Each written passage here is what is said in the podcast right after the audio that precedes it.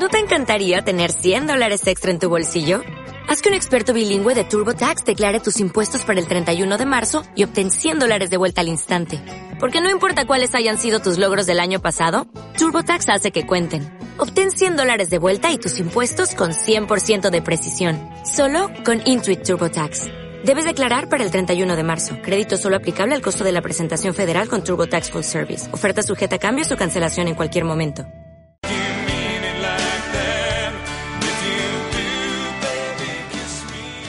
En Paladar Español, presentado por Álvaro Martín y Susana Ruiz. Tu beso se hizo calor, luego el calor movimiento, luego gota de sudor que se hizo vapor, luego viento que en un rincón de La Rioja movió el aspa de un molino mientras se pisaba el vino que bebió tu boca roja. Tu boca roja en la mía, la copa que gira en mi mano. Y mientras el vino caía, supe que de algún lejano rincón de otra galaxia, el amor que me darías, transformado volvería un día a darte las gracias. Cada uno da lo que recibe, luego recibe lo que da. Buenas tardes amigos y bienvenidos a un nuevo programa de Paladar Español. Buenas tardes Susana Ruiz. Hola, muy buenas tardes Álvaro Martín. ¿Qué tal estamos? ¿Qué tenemos hoy? ¿Qué vamos a hacer? Hoy vamos a hacer algo eh, muy, muy, muy, muy, muy divertido porque además hace gala a muchos de nuestros comentarios. Porque ¿quién nos viene a visitar hoy? Aquí Pues- tenemos la suerte de... Hoy tenemos la suerte de entrevistar a Rafael Salado, es uno de los propietarios de Bodega Salado, vino de Umbrete de Sevilla, otra vez aquí en Paladar Español, estamos recorriendo Española, provincia de Sevilla, últimamente. Y aquí está ya Rafael abriendo la- las botellas de vino que vamos a catar, pero en el programa hay más. ¿Hay más? Hay más, más. Susana? Sí, vamos a hablar también de gastronomía. Y, y lo decimos con el estómago lleno, ¿no? Lo decimos, eh, eh, te- lo decía como, como sorpresa, Álvaro, para que dijeras, qué novedad, como, como tú eres. Vamos a hablar de gastronomía, vamos a hablar del restaurante Abanda, del arroz, porque ellos están, tienen otros platos, pero están muy especializados en el arroz. Abanda, que hemos tomado nosotros este mediodía, por cierto. Vamos a tener aquí a Rafael Ortiz y a Lourdes Ortecas, que son eh, el jefe de sala y jefa de cocina de este restaurante, que tiene mucho que decir, que está en la zona de Nervión. Pues sí, mucho que decir, mucho que aportar, como todas las personas que nos visitan. Y con Rafael Salado, que hoy vamos a aseverar un montón de cosas que hemos dicho ya en los programas anteriores. Pero bueno, ahora iremos un poquito a poco, ¿no? Por supuesto, además vamos a catar un espumoso. Creo que es de las primeras veces que catamos espumoso aquí. La segunda. Es que como tú eres nueva en el programa. Claro, yo solo cuento desde que estoy. Esto es así. La historia de Paladar Español empezó desde que yo estoy. Bueno, pues quiero decir que todos nuestros oyentes, si quieren comentar tus bromas, por ejemplo, lo que hablamos de vino, de gastronomía aquí cada, cada jueves en Paladar Español, pueden hacerlo en nuestras redes sociales, facebook.com barra Paladar Español y en Twitter, arroba Paladar Español. Y en un instante... Nada es más simple, no hay otra norma.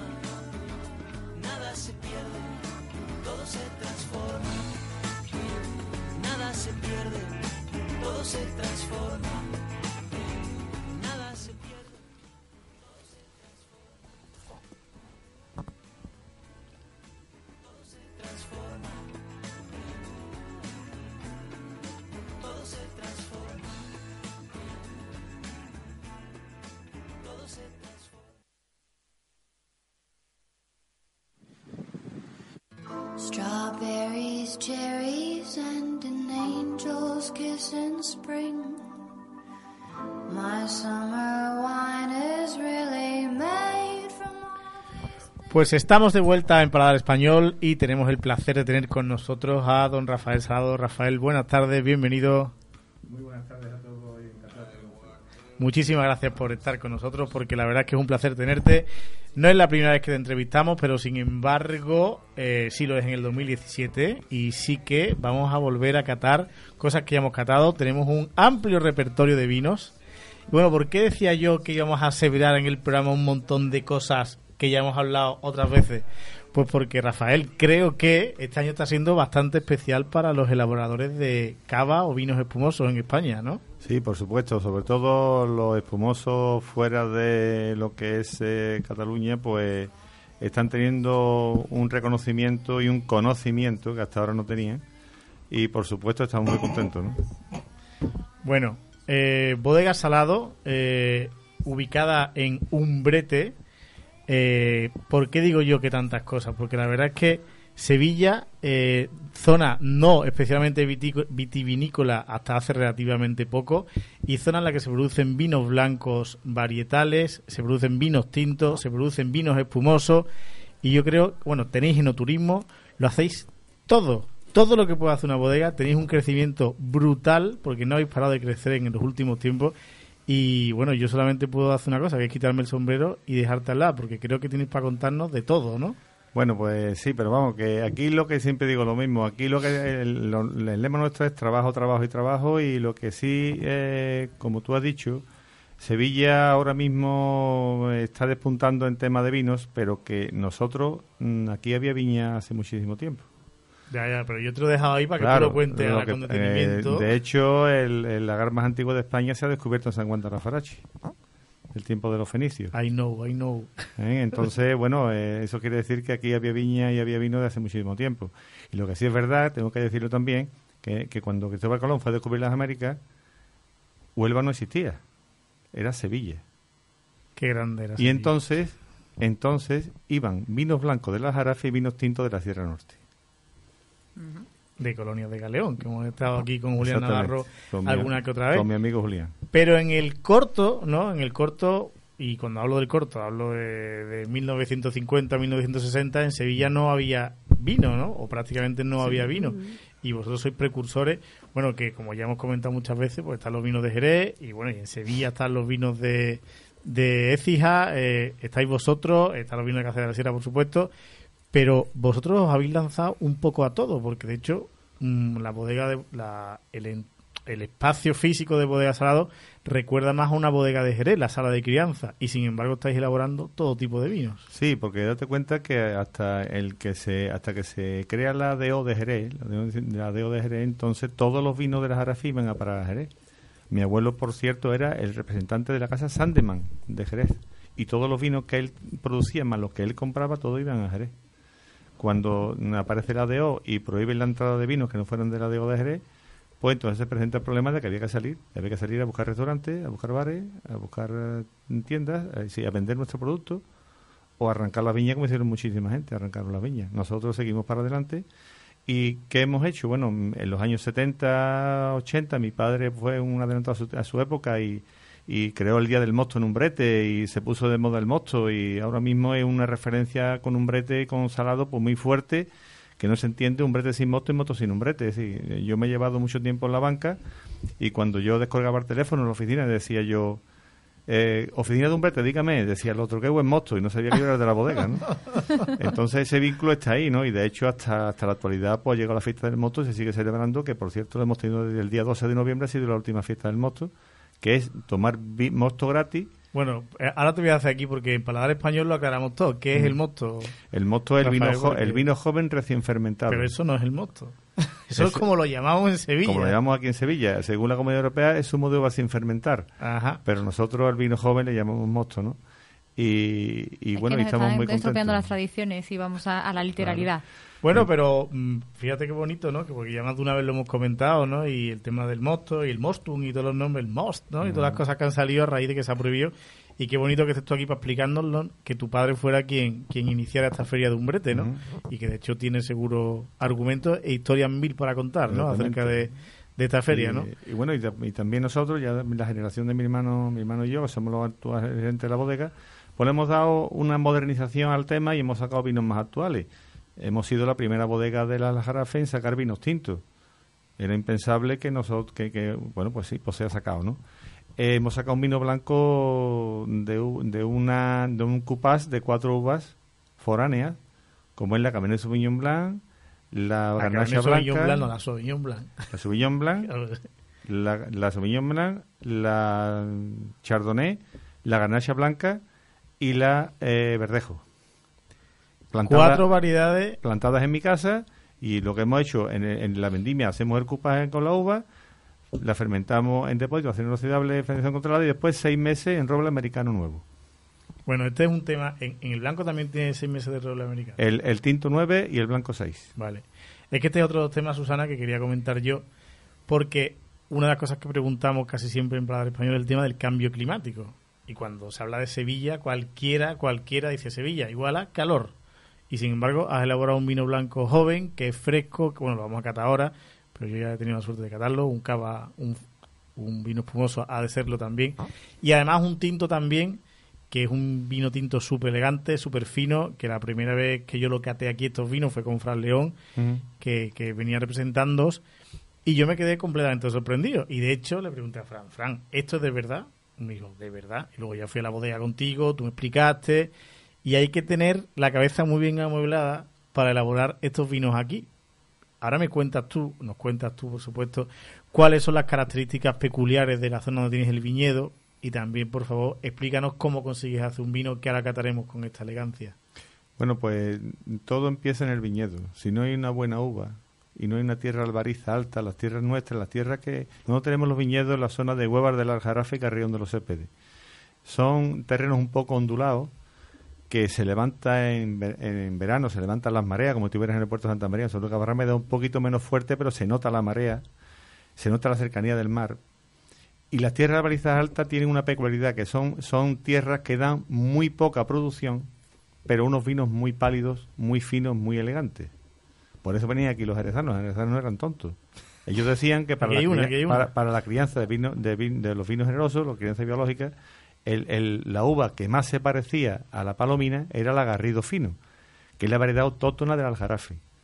Y es con la que está hecho el Umbretum. El espumoso nuestro está hecho con la uva Garrido Fino, que es la autóctona del Aljarafe. Y es un vino, un espumoso que no hay ninguno en el mundo como este, por la variedad de uva que está hecho. No hay ningún productor que produzca espumoso con Garrido Fino, solamente nosotros. Entonces es un vino diferente a los demás. Bueno, está bien, está bien eso que sea un vino diferente y está bien sobre todo tener claro por qué es diferente. ¿no? Pero Porque- yo eh, quiero probarlo. Hombre, claro, vamos a probarlo. ¿no? Vamos a probarlo, Rafael, ¿no? por Es favor. que esto... Que Es estamos que- hablando Ah. del vino y, y no probarlo a la vez, no- yo no estoy acostumbrada a esto. Te doy toda la razón, Susana, ya, ya, por favor. Toda- Un poquito, es, es una cata. es una cata que... ah, pero aquí en Paladar Español tenemos los paladares muy fáciles. Bueno, entonces, como te comentaba, eh, que está muy bien ser diferente y sobre todo tener claro por qué ese es, ¿no? Entonces estamos catando un espumoso porque no es cava, ¿no? No está dentro de la denominación de origen cava. No me dejaron. No lo dejaron, pero, pero ahora hablaremos de si hay posibilidades o si no hay o qué. Pero está elaborado con garrido fino, ¿vale? Y las peculiaridades que son, Bueno, pues es una uva que por el clima que tenemos aquí y por la tierra que tenemos son es una uva que da unos vinos muy agradables, muy fáciles de beber. No son vinos tan no son unos, unos vinos tan astringentes como son los, las uvas que se elaboran ahí arriba en Cataluña. Esto este, este vino que es un Brun Nature, que es un vino que no tiene nada añadido. ¿qué significa Brun Nature? mm, significa que el, el- cuando se hace el degüelle ¿Qué significa degüelle? El degüelle, el degüelle es que Es que Rafael, quitarle- aquí en Paladar Español tratamos de explicarlo todo, por lo menos, y como el tema de los cavas no es un tema que tratemos Mm. habitualmente, pues me encanta que además tú estás muy suelto y puedas contárnoslo. Bien, el degüelle es quitarle el pozo que, que queda de la fermentación que se hace dentro de la botella, porque lo que nos hacemos nosotros es echarle las levaduras. Vale, espera, si alguien no lo sabe, no lo supiera, un cava, un champán, y en este caso un espumoso elaborado por el método champanois, que es esto que estamos tomando, aunque no esté dentro de la denominación de origen cava, son vinos que tienen una segunda fermentación dentro de la botella. Y esa segunda fermentación es la que le confiere eh, El la espumita, ¿no? El carbónico. Entonces, cuando las levaduras se mueren, hay que limpiar la botella. Entonces, cuéntanos ahora. Entonces la botella duerme durante nueve meses mínimo en, en horizontal y hay que ponerla en vertical. Una vez que está en vertical, el pozo que, de la fermentación que hemos tenido dentro de la botella se va hacia el gollete, hacia el cuello. Lo que hacemos es congelar esa parte del cuello y, quitarle el- la chapa y una vez que quita la chapa con la presión que tiene del gas sale el pozo que tiene. Hasta ahí todos los espumosos se fabrican igual.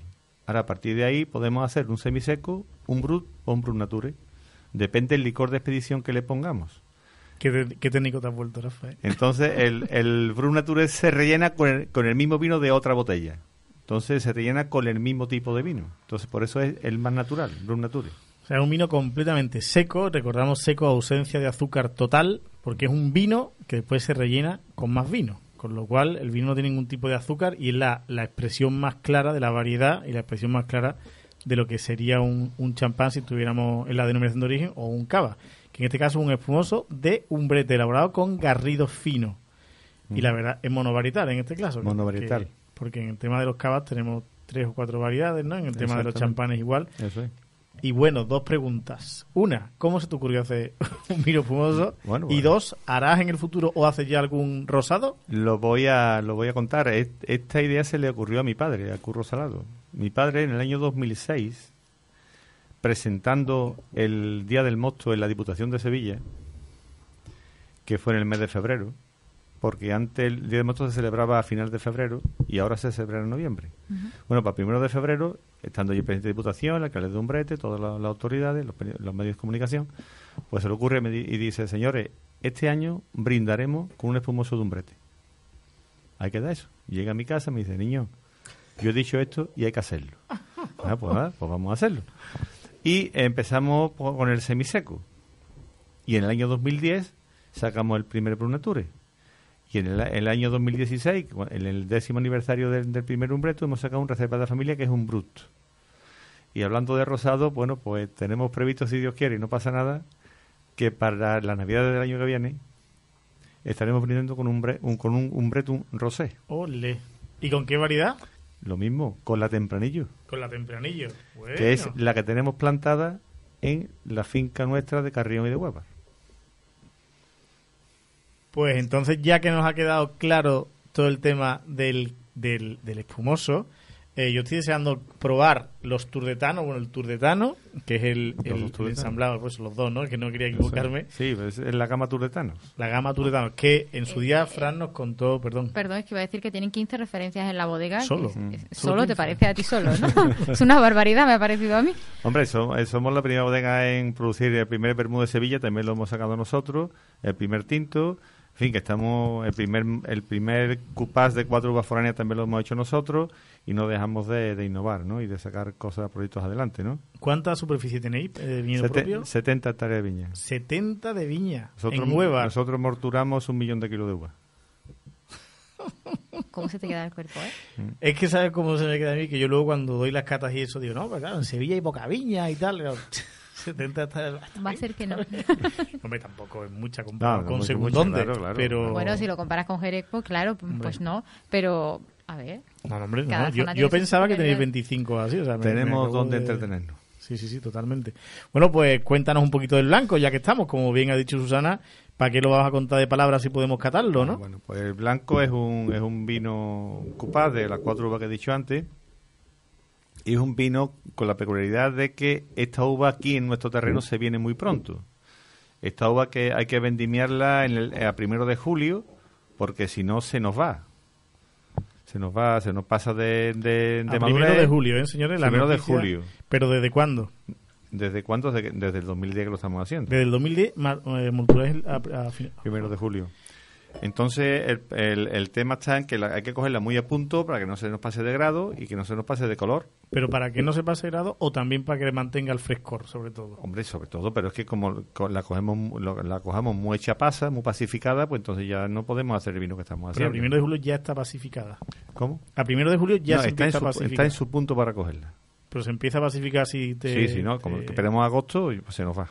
Bueno, estos señores, esta pregunta que parece que sea un poco por, por hacerla, no es por hacerla, es porque lo normal en España sería vendimiar en septiembre, con estos años de calor tan exagerados que están viniendo, se está empezando a vendimiar a finales de agosto en algunas zonas, este año se ha adelantado en toda España y ha sido un- una alarma muy grande, pero aquí desde el 2010 Rafael Salado moltura la uva blanca a principios del 1 de julio y no pestañea al decirlo.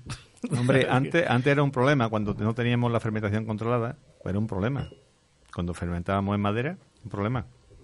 Pero hoy, gracias a Dios, cuando dice el enólogo está en su punto, pues se puede coger y ya está, y no pasa nada. Se, se fermenta entre 18 y 20 grados y no pasa nada. ¿Qué, qué acidez tiene este vino? ¿Lo sabes tú? La acidez que tiene, 0,20. Álvaro se queda así 0,20 con cara de sorprendido. De, de volátil. No, no, perdón, no. Esta es la volátil, ¿no? Decía Sí. de, de acidez total. Es total, tiene sobre 5. Vale, vale, digo 020 no Sí, entiendo, sí, no ya, ya, comprendo. Vale, o sea, 020 cuando lo ha dicho, lo ha dicho con cara de, de felicidad desmesurada, porque 020 indica que el vino está absolutamente limpio y completamente sano, Ahí está. sin ningún tipo de, de, de- de- de- de nada, de ningún indicio de que el vino haya podido tener alguna falta de higiene. Esto es una, un- una señal de esa calidad de los vinos. Y ¿no? otra peculiaridad, claro, este vino tiene 6 meses de madera y 2 años de botella. Un vino blanco con 2 años de botella. O sea, el vino que estamos tomando, ¿de qué año es? Ese vino es del año 2015. Vino del año 2015, Cosecha 2015. con 6 meses de barrica, con 0,20 de volátil, con 5 gramos de acidez total y fresco, señores, y fresco. Yo, esto a lo mejor mm, habrá mucha gente que no llega a, a entender lo que estoy diciendo. Pero esto lo que estoy diciendo es que cualquiera que se lo digan sin estar probándolo como estoy yo y sepa lo que estamos hablando, no se lo cree directamente. Fíjate lo licoroso que está y el aroma que tiene. Sí, el aroma me encanta. El vino La- es un perfume. Este vino es un perfume. Yo cuando lo probé la primera vez ya me sorprendió. Bueno, mentira, es que la primera vez que lo probé, no lo probé, sino que Fran me lo estuvo contando, pues estamos haciendo esto y tal y cual. Y luego me lo dio a probar y me, y me alucinó. La verdad es que me alucinó. Me encanta porque además la madera está muy bien integrada, está muy elegante, se nota, pero se nota de una manera muy fina, muy, muy bonita, la verdad. Este y vino luego en la boca es- o sea, se ve el movimiento que glicérico, el vino. Muy, muy glicérico. Después este vino, da- mm, eh, cuando lo ponemos en cata ciega, que es como me gusta a mí poner mis vinos en cata ciega, y después descubrimos que es de un brete, la gente no se lo cree. Se Yo no me queda, lo, yo no me lo queda creería. alucinada. Pero igual te digo ahora con el tinto cuando lo catemos, que no me lo me dicen, que- Rafael, ¿de verdad que...? Digo. Y para que ustedes lo sepan, señores, lo estamos catando poco frío, ¿eh? Sí, o sea, sí, este ¿cómo, hay vino... que, cómo hay que catarlo? Claro, Eso me ha estamos- dicho nada más llegar. No traigo el vino frío, pero es mejor para vosotros. Digo, será mejor para Álvaro. Bueno, es mejor para, para nosotros, es una, es una discusión que podríamos tener. Los vinos cuando están menos fríos se catan mejor porque están más aromáticos, porque están más expresivos. Sin embargo, para el disfrute, mejor que los vinos estén más fresquitos para... Pero sinceramente lo digo, estamos catándolo, disfrutando mucho, pero además este vino es que yo no podría tomar una comida así y disfrutarlo igualmente. Vino muy gastronómico, es para empezar y terminar con él. Totalmente de acuerdo, totalmente.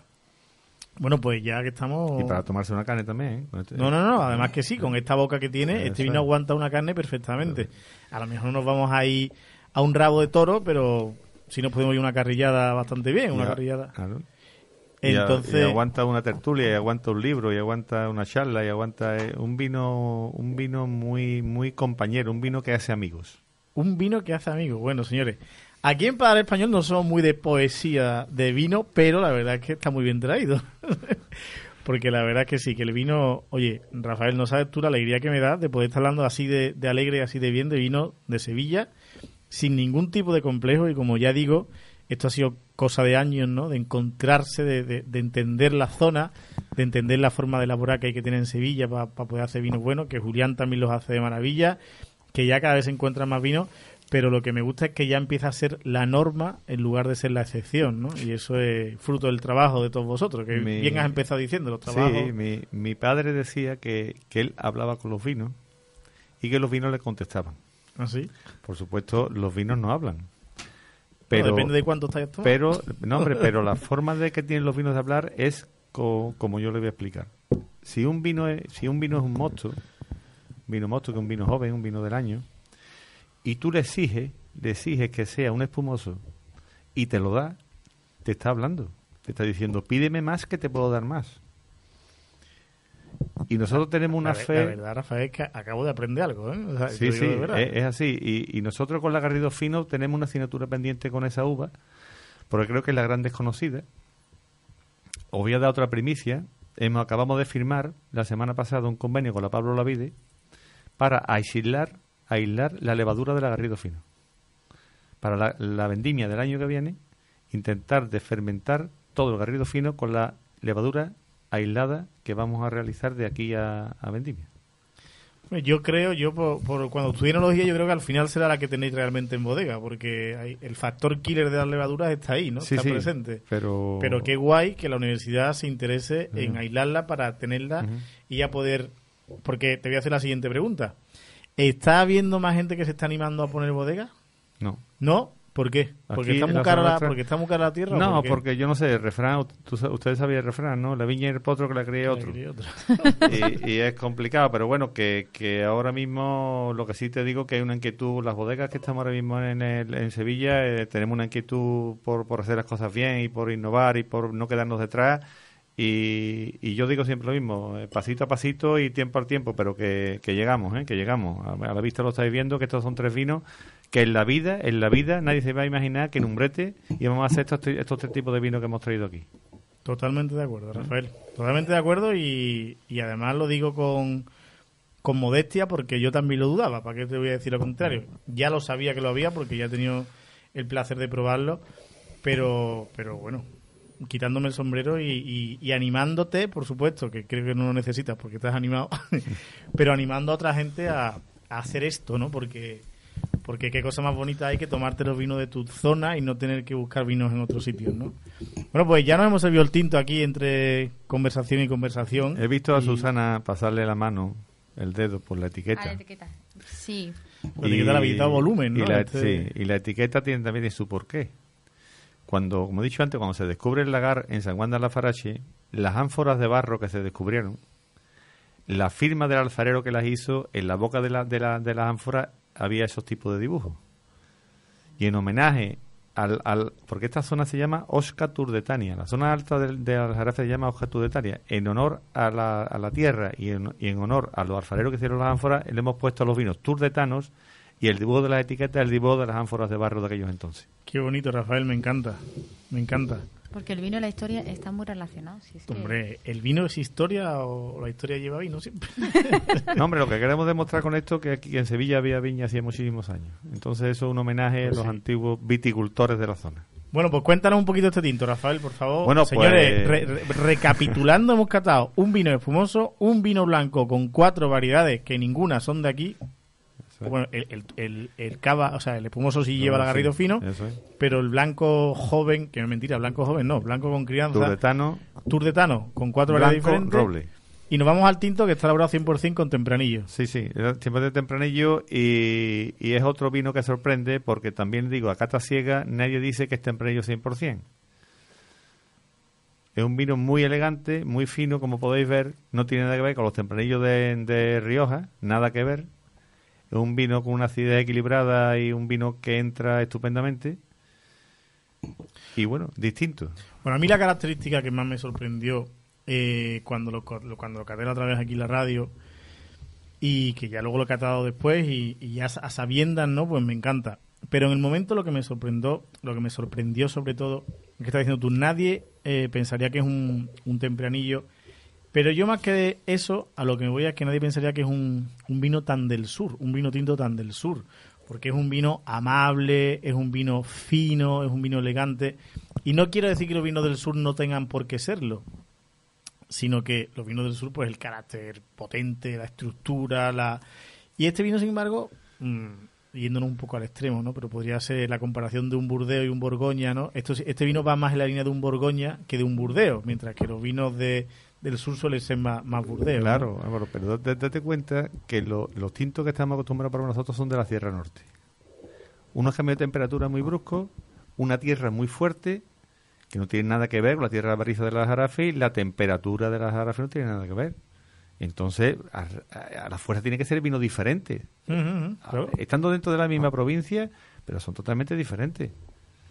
Nuestros, ya te he dicho que los tres vinos que, que vamos a probar aquí hoy son vinos que se beben estupendamente. Cada uno en su estilo, pero estupendamente. No son vinos que molestan en absoluto, vinos que no molestan. Y vinos que se dejan beber y que le gusta, que no le gusta el vino.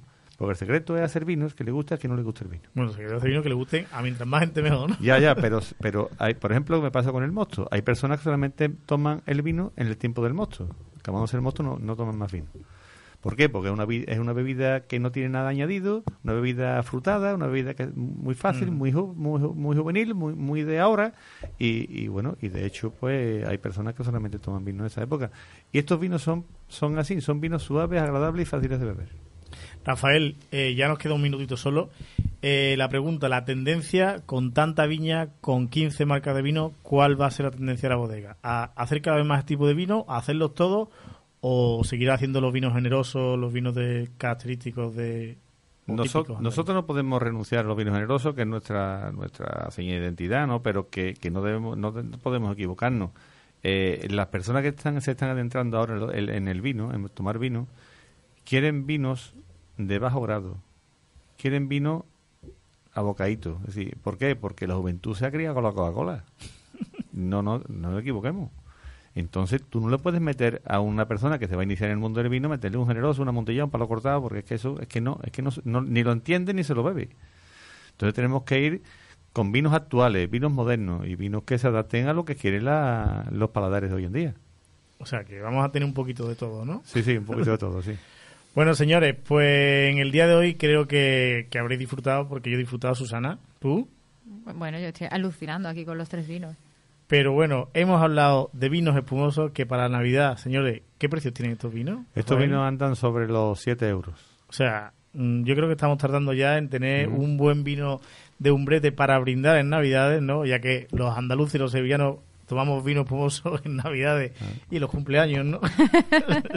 Yo, el, el lema este año es, esta fiesta brindemos con lo nuestro. Qué bonito. Qué bonito. Sí que eres un poeta, ¿no?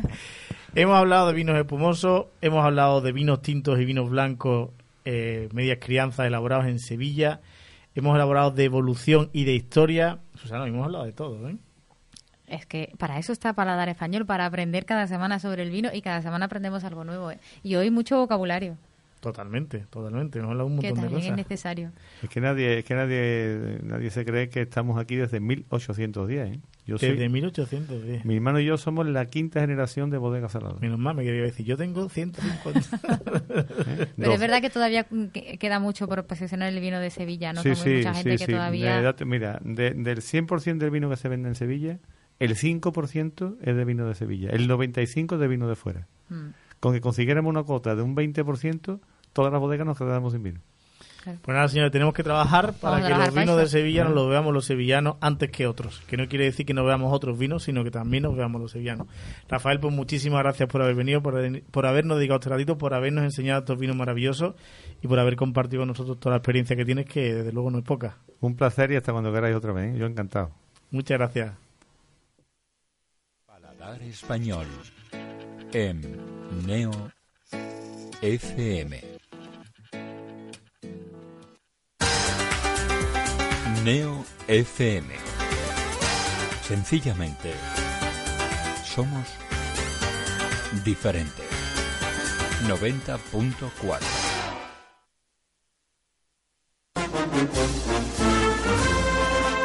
Una primera luna llena de la primavera. Una llama al cielo entre lágrimas de emoción. Una saeta al anochecer bajo el sonido de las bambalinas. Un intenso aroma a incienso y azahar que recorre las callejuelas de Sevilla. Una semana que nunca acaba. Una pasión llamada esperanza. Fran Gutiérrez les trae cada lunes a partir de las 10 de la noche toda la pasión y toda la esperanza de nuestra Semana Santa. Pasión y Esperanza, el programa cofrade de Neo FM.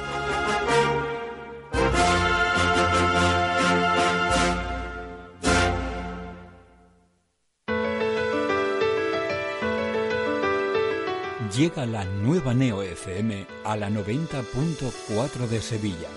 Actualidad, cultura, deportes, misterio, cine, tradiciones, humor, salud. Una radio hecha para todos. Déjanos sorprenderte. Somos la voz de nuestra esencia.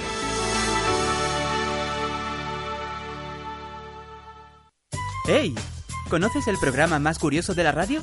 ¿Sabías que las personas que saben más de un idioma tienen menos riesgo de contraer Vamos a hablar demencia? un poquito de eso, de lo que son las ciudades ideales. Lo que- ¿Sabías que el polo sur es mucho más frío que el polo norte? De acuerdo con varios estudios, su consumo desmedido tiene relación directa. El Vaticano abole el Index Librorum Prohibitorum. Sevilla del siglo XIV. Raíces del Sefarad. Presenta a uno de los superhéroes más conocidos de todos los tiempos, Superman. Toda una amalgama. Los martes de 22 a 24 en Neo FM.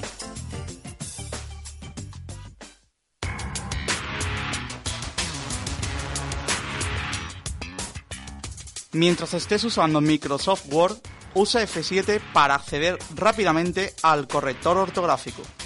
Consejo patrocinado por López Andeboer Abogados.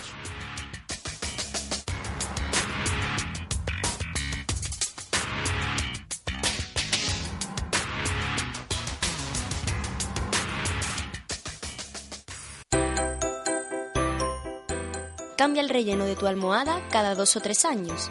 Así evitarás la presencia de ácaros y obtendrás un mejor descanso. Consejo patrocinado por ONG Crecer con Futuro.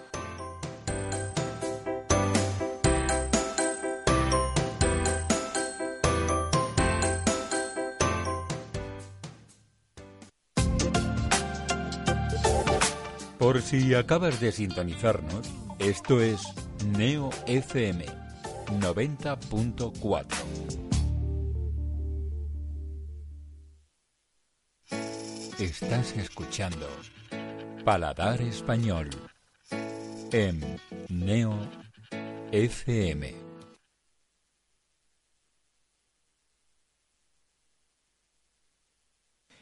Estamos de vuelta en Paladar Español, Susana Ruiz. Eh, bueno, pues qué placer ha sido compartir con Rafael Salado. Esta tarde. Totalmente. Además. ¿No me escuchas? No, te escucho regular. No. Bueno, pues yo cambio. No, no, no, pero es que tampoco me escucho a mí. ¿Cambio de micro? Ahora, ya estoy aquí, Álvaro. Muy Yo- buenas tardes otra yo- vez. Yo estoy, yo no estoy tampoco. ¿Sí? Sí. De- Decía Álvaro que estamos muy emocionados esta tarde, por eso quizás nos fallan un poco los micros, de tanto vino que tenemos aquí, de todo lo que hemos aprendido con Rafael Salado. Y ahora vamos a seguir aprendiendo porque ya están aquí con nosotros en el estudio Carlos Ortiz y Lourdes Ortega. Ellos son el jefe de sala y jefe de cocina de Abanda Restaurante. Muy buenas tardes. Buenas tardes.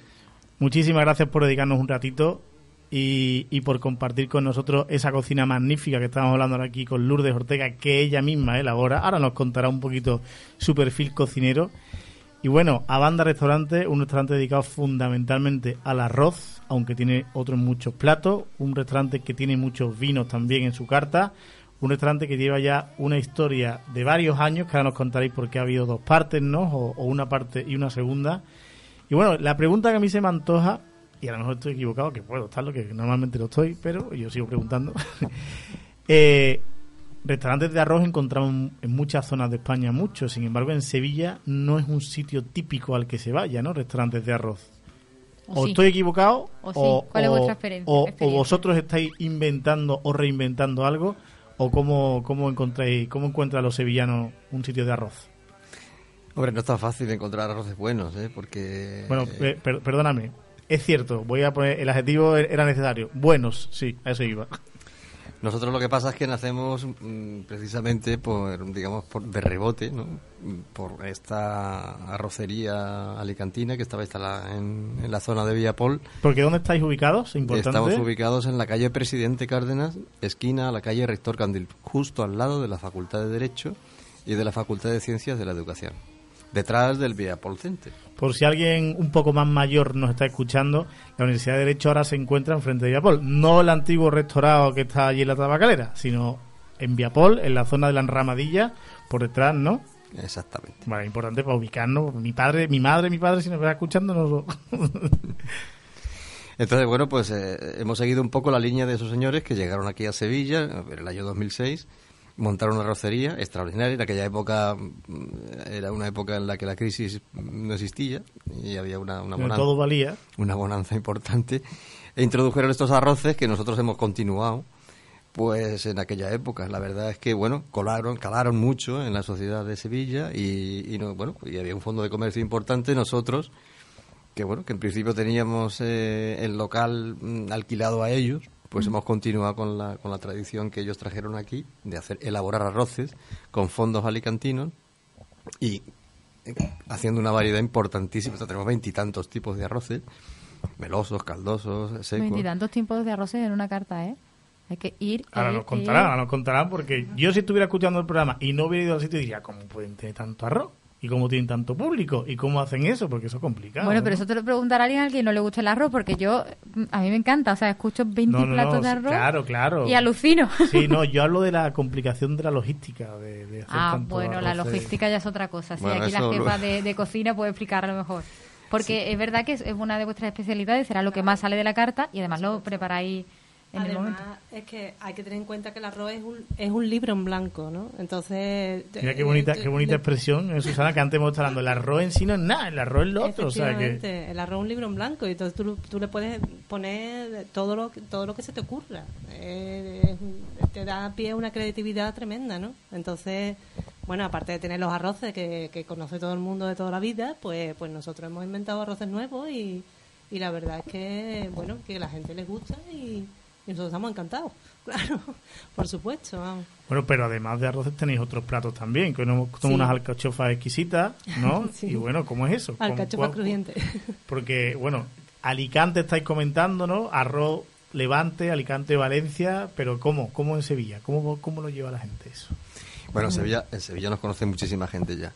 Y cada vez que van, mm, repiten. Eso quiere decir que algo haremos bien. Hombre, bueno, nosotros, ¿cómo hemos comido hoy, Susana Ruiz?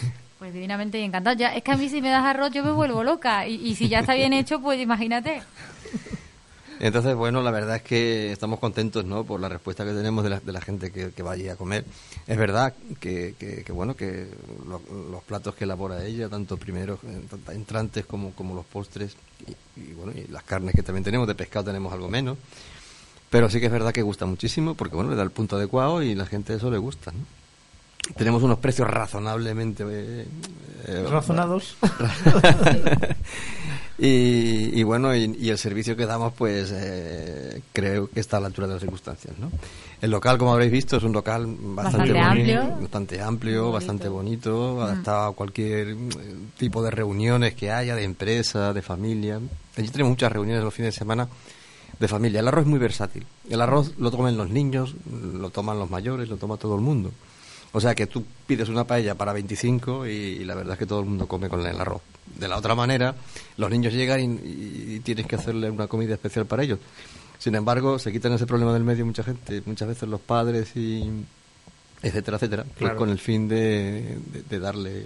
Pregunta para la chef, ¿no? Porque, vamos a ver, Lourdes, yo hoy, y además lo, lo hemos comentado cuando hemos llegado allí, y hemos dicho, ¿qué pedimos, no? Y, y al final te he dicho, ponnos tú lo que quieras, Carlos, que como siempre lo hacemos. Pero nos ha surgido la duda si podríamos o no podríamos pedir arroz, porque lo mejor va a tardar mucho tiempo. ¿Cómo se prepara un arroz? Porque ha sido medianamente, hombre, ha sido razonablemente rápido. ¿Cómo, Claro, hombre, el arroz lo que tiene son 20 minutos. De toda la vida en casa de tu madre y en casa de tu abuela. O sea, 20 minutos ha sido lo- 20 es lo que se tarda. arroz, claro. Lo que ¿Y por pasa qué hay tanto problema cuando se pide una paella en un sitio? No, esto hay que encargarlo con... Mm, Pues, mm, pues no lo sé, porque a mí me resulta muy fácil. Porque yo, a mí me piden el arroz y en 20 minutos lo tienes en la mesa. Y O sea, además exquisito. sí, sin problema ninguno. Entonces, ¿que ¿por qué los demás no tienen el problema? Pues no lo sé, yo no. No, pero No quiero decir que qué buena organización, ¿no? Porque sí, está sí, sí. Hombre, con- bueno, lo tenemos todo preparado porque al fin y al cabo nos dedicamos a eso. Allí la, la gente viene buscando el arroz y lo que viene es a comer arroz. Entonces nosotros tenemos los fondos preparados, tenemos eh, todo picadito y todo preparado nada más que para echar mm, las cosas que necesitas y, y, y meterlo en el horno. Claro, en el horno, sí, hace, sí. hace el arroz en el horno. El arroz se hace en el horno. ¿has visto? Vaya, un secreto que que acabo de desvelar. aquí hoy, ha sido ahí hasta que has Un secreto a desvelar. No, eso bueno, lo sabe todo el mundo. pero es cierto que hoy no hemos tomado un arroz caldoso. ¿Haces también paella? Mm, Pregunta importante. Bueno, la paella, el- el arroz no no es, no se llama paella en realidad. El arroz es arroz en paella. En Lo que se llama es paella es el recipiente en el que se recibe el arroz. No te lo vas a creer que otro día estuve discutiendo Eso esto con mi familia, ¿eh? Y yo decía lo que tú estás diciendo y al Eso final lo miramos en la RAE y se admiten las dos acepciones. se admiten las dos acepciones. Pero entonces tú a paella lo que te refieres a la típica Sí, arroz con que... marisco. No, y hablo sobre todo del socarrat debajo. ¿Eso también lo, lo haces tú o Eso no? lo hace el horno. El horno, le da el punto No- del socarrat no- y... Normalmente sale así. eh, eh, realmente en Sevilla la gente no está acostumbrada a comer el arroz seco porque no lo hace nadie. ¿no? Entonces el crujientito ese que, que, Que es una delicia. que, que mucha gente descubre allí en el restaurante, pues pues no lo he comido nunca, no sé, que hayan ido a Alicante, o hayan ido a Valencia o algún sitio de eso donde son especialistas en hacer arroz. Entonces sí que es verdad que a lo mejor te piden un poquito más socarrado, entonces le pagas un poquito más de caña y, y La sale próxima ya, vez, Susana, vamos, pedimos esa, ¿eh? Un poquito más. Bueno, hoy estaba impresionante, ¿eh? estaba Sí. riquísimo el arroz a banda. ¿Nos quieres contar algún secreto del arroz a bandas? Porque estaba tan bueno. Y además quiero que nos que se le cuentes pone mucho cariño. mucho- ese es el ingrediente Claro, fundamental ¿no? eso de toda la vida. ¿no? Por supuesto, el amor y el cariño. No, porque, que- porque trabajamos a gusto. Es que eso se nota. Cuando una persona está trabajando a gusto y hace las cosas porque sabe que a la gente le, le gusta. Bueno, que ya tenéis mm, unos es años de historia, ya sabéis, ya habéis tenido un Sí. feedback con vuestra clientela y... Claro. Entonces, hombre, sabes que, que la gente no te devuelve un arroz. Qué bueno. Y el tema de la materia prima, es importante también tener marisco fresco, no marisco, o lo que tengáis que uséis Sí, en sí, la- sí, sí, sí, ¿no? hombre, claro, claro. Y la pregunta que antes estaba diciendo, ¿el arroz eh, es como, como has dicho, un lienzo en blanco? o como has dicho? Es un libro, un libro en blanco. Pero también hay diferentes tipos de arroz. Eh, ¿Se utiliza siempre el mismo arroz, el tipo bomba, para Siempre. los arroces No, que hace? no, o- nosotros usamos el arroz normal, redondo, normal y corriente. Vale, que pero- no necesitas ningún tipo de arroz especial para que te salga un buen arroz. En realidad, lo que te hace hacer, hacer un buen arroz es mm, lo que tú le estás añadiendo, lo que le estás escribiendo embargo, en el libro. Es, mu- es muy típico. y yo estudié perito agrícola en tecnología. Y Sevilla es un buen sitio de donde hay arroces, ¿no? O sea, que Sí. en Sevilla hay muchos tipos de arroces. Pero lo típico que se decía cuando alguien no sabía cocinar, dice, tío, si tú eres capaz de echarle el arroz largo a hacer una paella, lo que sea, porque esos arroces no absorben, ¿no? Lo que, Claro. Es que el arroz bueno para una paella es el arroz redondo, normal y corriente. No necesitas ningún arroz especial. El largo no te sirve, el largo no, no absorbe no absorbe agua. Entonces no se va a quedar como, como nosotros queremos. Vale. Nunca. Ni lo intento. to- tomamos nota, ¿eh, Yo ya he aprendido algo más. Muy Hoy estamos aprendiendo, Y fíjate que yo soy muy fan del arroz, pero no... pero de comértelo, ¿no? O Soy más, más de comérmelo que de cocinarlo. ¿Pero lo mismo sabes sí. hacerlo Sí, no? sí, yo lo hago. Pa- ah, Para, mí está bueno que luego lo mismo te lo pongo y tú dices, Bueno, Susana, vete con un boquete con Lourdes y ten- aprende algo. tengamos en cuenta que ahora nos contaba Lourdes que ha estudiado empresariales. Tú has estudiado periodismo, o sea que todavía me, puedo, está... me puedo reconvertir y aprender a cocinar, sí señor. Cuéntanos un poquito, ¿cómo es eso de que tú has estudiado empresariales y estás de cocinera? La, la, la pasión por la cocina, la pasión por tu marido. Eso pasa- llega, no, no ¿Eh? somos pareja, ¿no? Ah, ah, pero- No, pero pa- le pasa a mucha gente dentro de- del mundo de, de la gastronomía que ha estudiado una carrera universitaria y después ha ido a por su pasión, que, que es si a día esto. de hoy estudiar cocina es más difícil que estudiar cualquier carrera universitaria, si la cocina hay que hacer 10.000 másteres para que te tenga el título, ¿no? Pues sí. Madre mía. No, pero ahora parece que, Ah, ahora parece que, que para cocinar necesita ser candidato a varias estrellas Michelin. todo, Totalmente. yo quiero eso. Todo llegará, todo llegará. No. Bueno, eso luego que- crea una, una presión que lo hemos hablado la semana Sí. pasada. No quiero ni pensarlo. Es complicado. Al final, eh, yo creo que eh, mucha gente no con la que hablamos aquí, el placer es que la gente al final salga contenta de, de tu restaurante y lo disfrute. Y parezco nueva, ¿no? Que me alejo Totalmente, del micro. hoy está todo el mundo mirando para todos lados, me para el micro. Pues decía eso, ¿no? Que al Ujú. final el placer es que, que la gente te agradezca, ¿no? Y como tú decías, nadie te devuelve Claro. un arroz. bueno, estamos entrevistando a Banda Restaurante, hemos estado entrevistando a Rafael Salado, pero esto no sería para dar español si no hablásemos también de los vinos que tenéis en la carta. Y tenéis una amplia carta de vinos, ¿no? Sí, bueno, tenemos vinos de todo tipo y queremos introducir vinos andaluces que es una asignatura pendiente. Pues mira qué bien para empezar, ¿no? No, pero es que, verás, es que eh, eh, lo damos, lo ofrecemos y, la gente no acaba de no acaba de aceptarlo, no sé por qué. Son vinos quizá un pelín más caros que los Rioja y los Ribera del Duero. Y claro, al ser más caros, pues lógicamente, pues... mm, Bueno, Carlos, yo me dedico a esto, ¿eh? Aquí podemos tener una conversación muy larga, ¿eh? Sí, sí, muy sí. larga, muy larga, muy larga. No, te lo digo, hombre, te lo digo sinceramente, que, Sí, sí, que- el- el- cuando uno se sienta a la mesa, lo primero que dice que tienes de Rioja o que tienes de Ribera, ¿no? O sea, no te dice que, que tienes de Ronda o que, que tienes de Bollullo o que tienes de... Que ahí estamos nosotros intentando poner nuestro granito de arena y que la gente... Nosotros no somos, bueno, a ver cómo lo digo, incondicionales de los vinos andaluces somos con condiciones, ¿vale? Porque queremos que haya vinos andaluces en todos Claro, lados, porque somos es andaluces, siempre y cuando estén buenos. Es que La suerte y es lo que bueno es que buenos. cada vez hay más vinos andaluces Es que están buenos, están muy buenos. Por eso yo, y, y, y, Rafael, aquí lo siento, pero yo me dedico a esto, los consumidores tomen lo que tú le ofrezcas, lo que tú le ofrezcas, con, con excepciones, Verás, pero... La venta mm, la podemos hacer lo mejor posible, pero sí que es verdad que tú el vino lo tienes que dar a probar y hay gente que tiene un paladar hecho a un determinado número de... O sea, a un determinado Sí, tipo de vinos, sí, ¿no? hay gente- Entonces, claro, eh, los, los aromas y, y los, y los sabores que tienen los vinos en Andalucía suelen ser un pelín... Le estoy dando ahora mismo a catar a Carlos el vino tinto y a Lourdes el vino blanco, porque estamos catando dos vinos de umbrete, que, que de la bodega salado, y la verdad es que yo estoy, además que los vinos están abriendo, cada vez están Está muy más bueno. buenos. Muy bueno. ¿Hay alguien, sí, como hablábamos antes, ¿no? Porque comentaba Rafael, es que estos vinos se los das a cata ciega a alguien sin decirle que son sevillanos y no es capaz de ubicarlos. Y yo estoy completamente de acuerdo porque la- los aromas que tienen los vinos blancos, que además que son elaborados con variedades de fuera, y la variedad del vino tinto, que aunque está con tempranillo, no parece un tempranillo de elaborar la provincia de Sevilla para nada. Tú le dices a cualquiera que ese tempranillo es un vino de La Rioja y puede llegar a creérselo. Ese es un vino joven. Y el blanco le dice de cualquier parte de España y se lo cree seguro. O sea, que es que no. Y, y ese vino blanco tiene dos años de crianza en botella, con lo cual eh, está más que probado que el vino.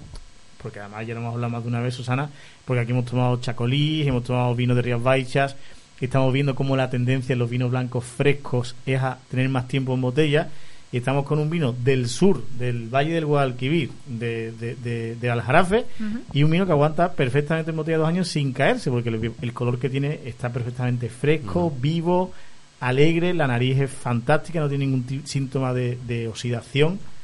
Así que, Carlos, Yo tengo, nosotros tenemos en carta al menos mm, cuatro o cinco vinos de Andalucía. ¿no? ah bueno, entonces ya tienes algo. ¿Cuántos vinos tienes en tu Pues carta? tenemos, blancos tenemos dos de ellos.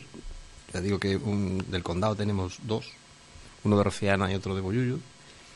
Y por supuesto los de Barbiana, ¿no? Que, que eso se venden muy bien. Aparte de la manzanilla, ¿no? El tío Pepe, ¿no? Que eso, eso eh, forma parte de la carta siempre, digamos, de forma obligatoria, ¿no? Pero bueno, te- hemos- tenemos vinos de ronda. De dos bodegas que están muy buenos. ¿De cuáles tienes? Pues de Morosanto. Ah, Morosanto. ¿Tú sabes que yo fui el que implantó el viñedo de Morosanto? sí. ¿En serio? pues me encanta ese vino. Me encanta ese vino. Qué bueno, pues a Morosanto no lo hemos traído nunca. Hemos tenido aquí a Vivi de Cortillos Nucleares, hemos Pero tiene tenido a Descalzos Viejos, hemos tenido a, a Rodrigo de Bodegas Conrad. ¿Quién más, quién más hemos tenido? Bueno, hemos tenido mucha gente, la verdad, que ya en este programa ha pasado. Bueno, pues nos apuntamos Moro Santo para la próxima. Nos apuntamos Morosanto para la próxima. No vendrá porque le gusta mucho. Eh, Es que una bodega muy pequeñita, él no tiene mucha producción y si lo, bien, lo vende pronto no tiene capacidad de respuesta luego. ¿no? O sea que- Pero bueno, la verdad que están exquisitos ¿eh? los vinos Sí, que sí, tiene. sí, están muy bien. Han dado, han dado varios premios en Alemania ya en algunas. algunas- Los vinos de ronda, muchos de los vinos de ronda están muy muy premiados. Por ejemplo, Ah, Cortijo de los Aguilares, que estuvo vive aquí. Señores, que en Andalucía tenemos vinos exquisitos como tenemos cocina exquisita, porque elaboramos comida levantina valenciana en Sevilla. ¿eh? Sí, pero los que lo elaboran. Ahí, ahí, ahí, ahí. Y el arroz y todo lo que allí hay es de Sevilla. de porque el arroz mejor que hay en el mundo es el de la marisma. hombre. Ahí, ahí. Muy bien, muy bien. Me gusta esta sensación. Bueno, contadnos un poquito. Si alguien estuviera pensando en hacer una comida de Navidad, que me imagino que no tendréis sitio, pero si tuvierais algún sitio, eh, ¿qué rango de precios podréis ofrecerle? ¿Desde cuánto hasta cuánto? ¿Cuánto número de personas, lo máximo que aceptáis una comida o algo? Por si hay posibilidades. Contad, un poquito de publicidad que, que nos quedan tres minutos. Bueno, nosotros tenemos menús desde 25 hasta 40 euros por persona. En ellos incluimos todo. Hombre, imagínate que fuera para un grupo. no, pero hay que matizarlo. Mira que somos 10, que somos 10 por 25 euros que nos da. Y incluimos toda la bebida, evidentemente, pues con un tipo de vinos, que entre, entre los cuales incluimos algún que otro andaluz, como casi todos llevan un andaluz. Y, y bueno, evidentemente los de 25 euros, pues lo que tienen es a elegir tres, tres segundos platos entre tres arroces y Mm. luego pues le ponemos otros tres entrantes a compartir cada cuatro personas, cada uno de ellos. ¿no? Vamos, que se van de allí bien, bien llenos, ¿no? Bien- sí, sí, a partir de ahí, pues claro, entran más entrantes, entran más posibilidades de elegir de segundos platos y, y, y mejoramos el vino, como es lógico, ¿no? Entonces, hasta 40 euros, que el de 40 ya... Ya no puede moverse, ese ¿no? está muy Te bueno. tiras al suelo y empiezas a rodar, ¿no? Ya. El 40 Entran es el los- gourmet. El gourmet. Qué bueno. Eh, ¿Un plato que recomendarías aparte de un arroz? Un, plato que recomendaría aparte del arroz. Sí, porque si alguien va y dice, bueno, pues Es yo como si ya arroz no que quiero que ya decirle- como esta semana. es como si tuviera yo que decir Dos, que dos, ¿a qué hijo podemos- quieres más? Dos. Hoy nos hemos tomado las alcachofas que estaban Las exquisitas. alcachofas están muy buenas, sí. Y eh, a, a mí hay un plato que me gusta mucho, me gusta mucho, que me gusta el pescado. Nosotros tenemos muy poquito pescado porque el pescado ya sabemos que es perecedero y, en fin, como nos dedicamos al tema del arroz. Pero la ventresca, Ventresca con, el alioli gratinado está Ella, muy ella gaditana, ¿eh? Ten cuidado. ¿Tú qué opinas, Susana? Pues yo salivo solo, la, solo la escucho, de hecho, ventresca y ya los ojos se me han puesto ahí. Está muy bueno, está muy bueno. Eso me- a mí me gusta mucho. Bueno, ¿recuerda la dirección o, o la ubicación rápida para encontrarla? Para encontrar Sí. a banda. Sí, estamos, ya digo, en, en la calle Presidente Cárdenas, junto, junto a la Facultad de Derecho y la Facultad de Ciencias de la Educación, detrás de- de- del Hotel LH Collection, justamente a la espalda. Y, y, y bueno, y, y digo, Presidente Cárdenas, esquina calle Rector Candil. Bueno, Susana Ruiz, pues hemos llegado al final del programa. Muchísimas gracias, eh, a vosotros. Carlos y. Lourdes, por acompañarnos, por enseñarnos lo que podemos disfrutar en vuestro restaurante a bandas. Y Susana, hemos llegado al final. Es una pena, siempre se nos, se nos hace muy cortos, pero Demasiado. bueno, la semana que viene no porque es puente y descansamos en Paladar Español, pero en la siguiente, más vino y más gastronomía aquí en la radio, en Paladar Español. Pues nada, chicos, muchísimas gracias por dedicarnos esta horita y hablamos en dos semanas. Un beso fuerte. Chao, chao.